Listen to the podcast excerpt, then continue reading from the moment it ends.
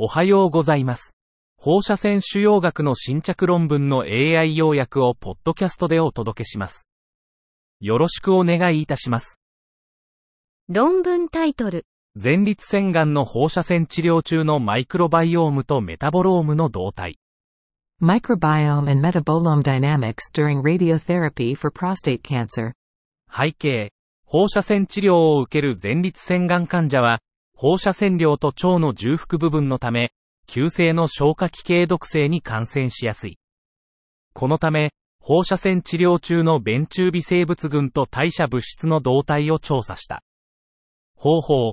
この前向き研究では、前立腺、ベッド、のみの放射線治療、PBRT、N イコール28、または全骨盤放射線治療、WPRT、N イコール22を受けた前立腺がん患者50人を対象とした。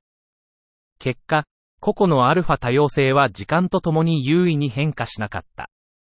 微生物群の組成、ベータ多様性は治療中に優位に変化した。パーマノーバピーチイコール0.03。結論。放射線量と治療体積は微生物群と代謝物質の指紋に限定的な影響を示した。また、毒性状態の明確な署名を確立することはできなかった。論文タイトル。スター、ステレオタクティックアーリズミアラジオエイブレーション、低位性不整脈ラジオ波焼灼術における重要構造輪郭の精地化、ストップストーム .eu コンソーシアムのベンチマーク結果とコンセンサスガイドライン。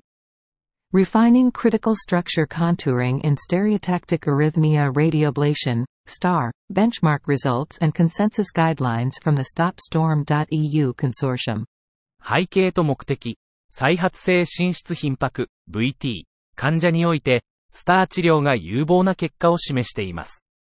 ストップストームコンソーシアムは、ヨーロッパでのスター治療を調査、調整するために設立されました。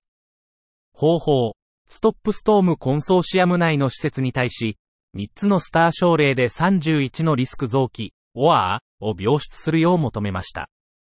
結果、20の施設がこの研究に参加しました。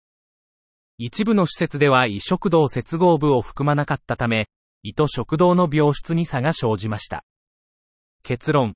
このストップストーム多施設の基準研究では、標準的な放射線治療 OR について高い一致性が示されました。